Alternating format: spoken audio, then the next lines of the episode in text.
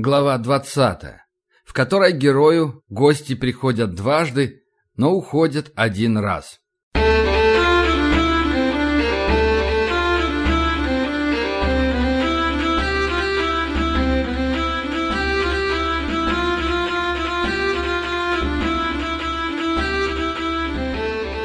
Утром субботнего дня меня разбудил тяжелый стук в дверь дома.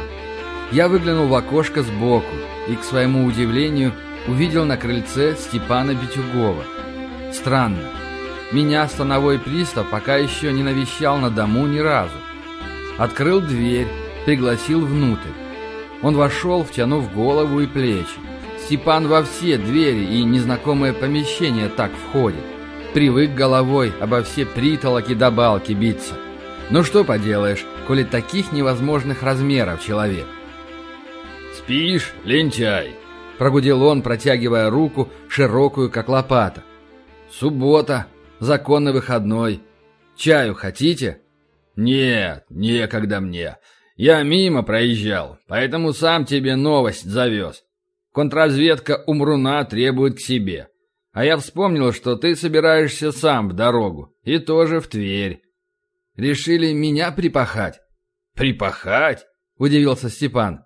«Ну, наверное а заодно дать тебе возможность попасть в контрразведку совершенно легально, чтобы тебе отворот-поворот не указали. У тебя же вопросы к ним есть, так? А так будешь официальным сопровождающим, а с тобой отправлю еще воронок и двух бойцов своих. Ох, спасибо в таком случае. Это и вправду подарок. Контрразведка тем и отличается, что имеет полное право а что самое худшее, еще и привычку плевать на все сыскные поручения, равно как и другие документы. А вот если я доставлю пленного, то поговорить со мной придется. Во, теперь спасибо сказал. Так бы и сразу. В пять часов приходи в околоток, познакомлю тебя с конвоем и пригляди за ними. У меня с вампирами раньше никто дела не имел, так что сам понимаешь. Понял, буду. Бичугов вышел, топая сапогами пятидесятого размера. У крыльца его ждал Виллис с неизменным его водителем и помощником Серегой Зайцевым, с которым я хорошо знаком был. Я вернулся в дом, поставил чайник на плиту. Маша спала в моей спальне тихо, как мышка, а я пока в горницу переселился. С утра в доме было зябко, пол холодил босые ноги. Я сунул их в войлочные тапки какие привозили из степных государств Юго-Востока и которые пользовались в наших краях большой популярностью. Накинул рубашку на плечи. Так, если завтра в поход, то сегодня надо собраться до самой последней детали. А в нашем случае взять почти весь мой наличный арсенал, благо машина увести его позволяет, а вот кто нам в дороге встретится, это уже неизвестно.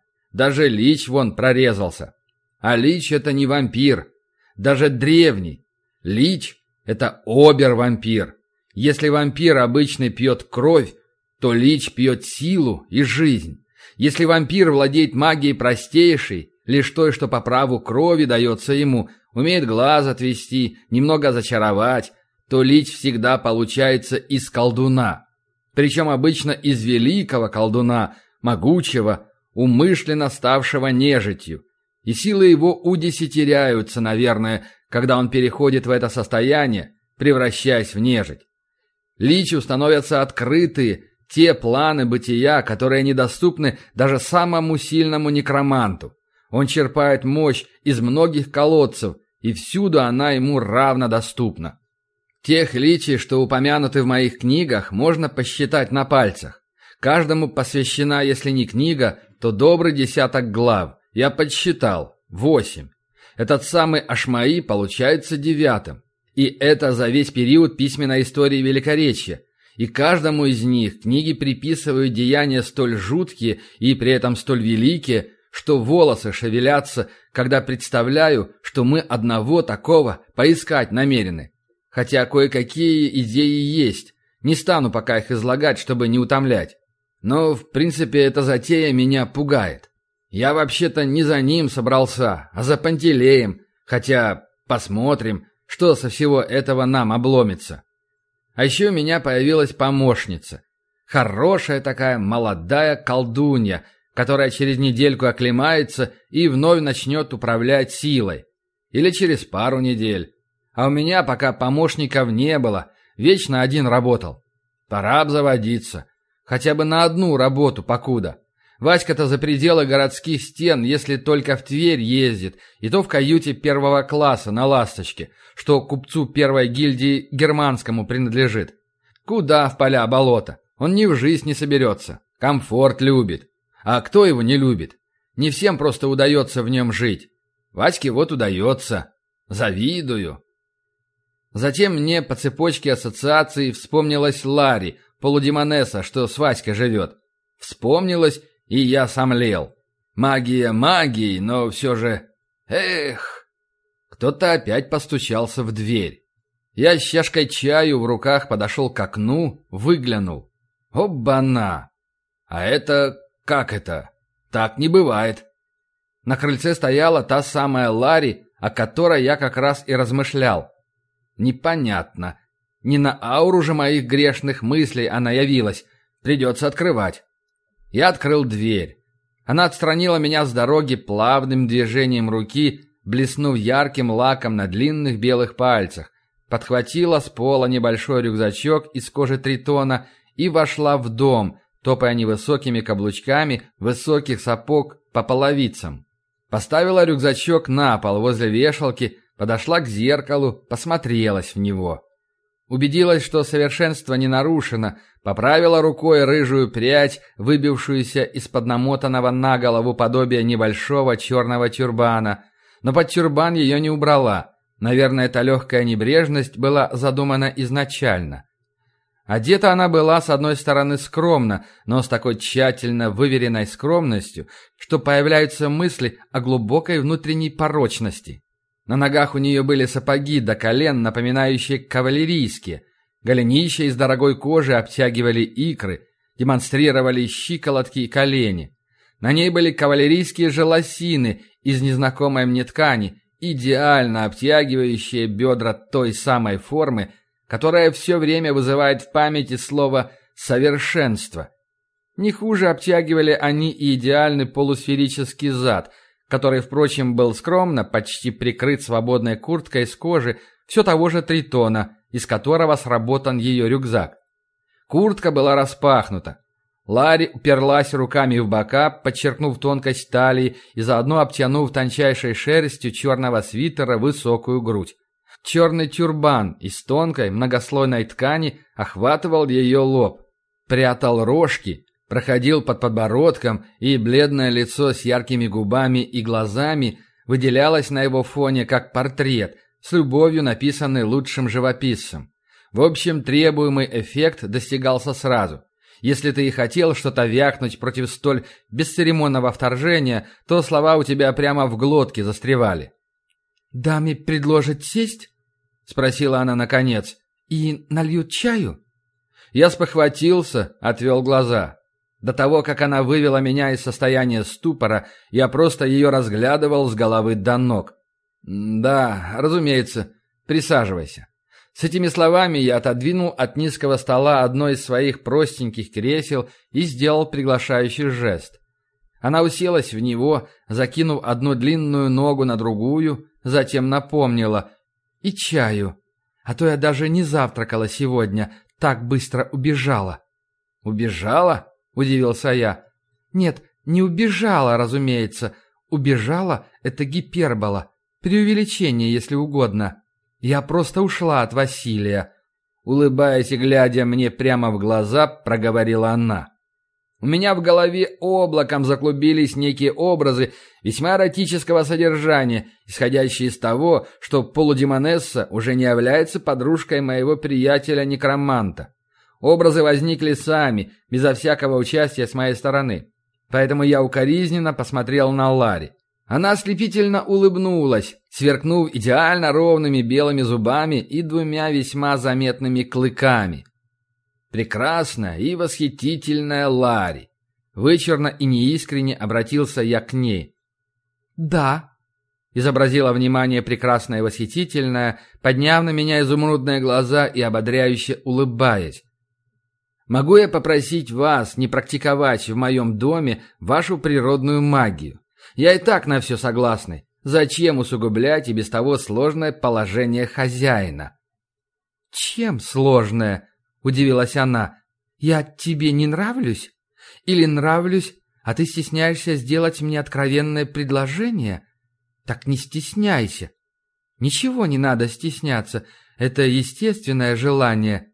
Я чуть было не спросил, а что она ответит на такой вопрос, но спохватился, сообразив все же, что вопрос будет как минимум неуместным, а как максимум поставит на мне печать неисправимого дурака в моих же глазах. «Я другое спрошу», — сказал я, проглотив слюну. «Почему я пришла к тебе домой?» Закончила за меня Ларри. «Терпеть ненавижу, когда мои вопросы заранее угадывают. Это сбивает с мысли и заставляет тебя чувствовать намного глупее собеседника. «Да, именно», — сдержанно кивнул я. «Ну, я рассталась с Василием», — начала она, явно попутно обдумывая свою речь.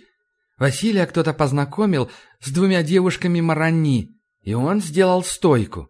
Заявил, что ему нужна охрана, он стал недопустимо знаменит среди своих потенциальных врагов и так далее.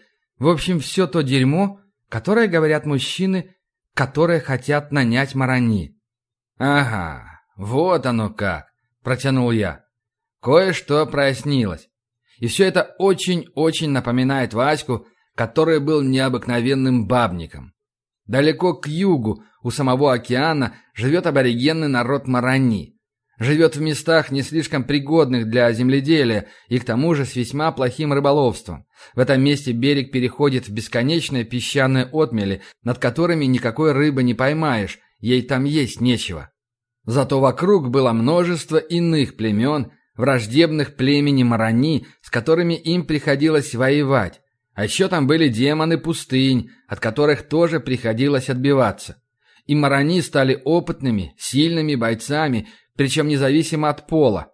Ввиду малочисленности у них не было возможности позволить себе роскошь освободить женщин от воинских обязанностей. В общем, к добру ли, к худу ли, но марани стали хорошими бойцами, а затем, подобно средневековым швейцарам, стали предлагать себя в качестве наемников. И стало наемничество почти что единственным источником доходов этого народа. Наемников марани ценили. Верные, никогда не меняющие сторону, пока наниматель платит, никогда не отступающие без приказа, они пользовались большим спросом на рынке военной силы. Когда мы, пришлые, начали менять облик воинского искусства в Великоречии, Марани поняли, что консерватизм экономически не оправдан, и сразу же начали обучаться обращению с огнестрельным оружием, а вскоре прекрасно его освоили. Это о Марани вообще – а о наемницах из Марани следует сказать отдельно. Их служба была еще более востребована нанимателями. Прекрасные стрелки, умеющие драться холодным оружием и голыми руками, эти женщины внушали уважение. Но дело в основном даже не в этом, а в том, что эти воительницы свой контракт с нанимателем воспринимали очень уж буквально. И если обязывались выполнять все поручения, то именно все и выполняли, Старательно и честно. Ни в чем наниматель не встречал отказа, пока выплачивал им ежемесячную плату, весьма немаленькую. Следует при этом отдать им должное. В большинстве своем маронийки были красивы, своеобразны, диковатой красотой. Стройные, сильные, с черными прямыми волосами, заплетенными в длинные косы, свисающие до низа спины. Хищные лица с чуть горбатыми носами, Огромные черные же глаза. Такой тип зачастую очень нравился мужчинам из северных краев. Поэтому любой состоятельный человек, не соединенный узами брака с ревнивой женой, стремился завести таких охранниц. Кто лишь в мечтах, опасаясь насмешек окружающих, а кто и в открытую, вроде Васьки. Мало того, что редко встречались телохранители лучше, чем они, так еще и... опции всякие, и никакой дополнительной платы за дополнительные услуги. И как вершина всего, маронийцы и маронийки с детства обучали своих воинов воевать не только с людьми, но и с чудовищами и с силами потусторонними. Понятное дело, что патологический бабник Васька, наткнувшись где-то на пару марониек, ищущих нанимателя, загорелся идеей обзавестись телохранительницами. Я даже подозреваю, что он при этом намеревался не рвать отношений с Ларри, подсунув ей какую-то относительно похожую на правду историю, хотя бы даже ту, которую она упомянула, про потенциальных недругов. Но гордая дочь народа Тифлингов послала его куда подальше, собрала вещички и хлопнула резной дверью Васькиного терема. Этого и следовало ожидать. Чего ожидать никак не следовало. Так это того, что она придет ко мне. Я не ожидал. А она возьми, да и приди.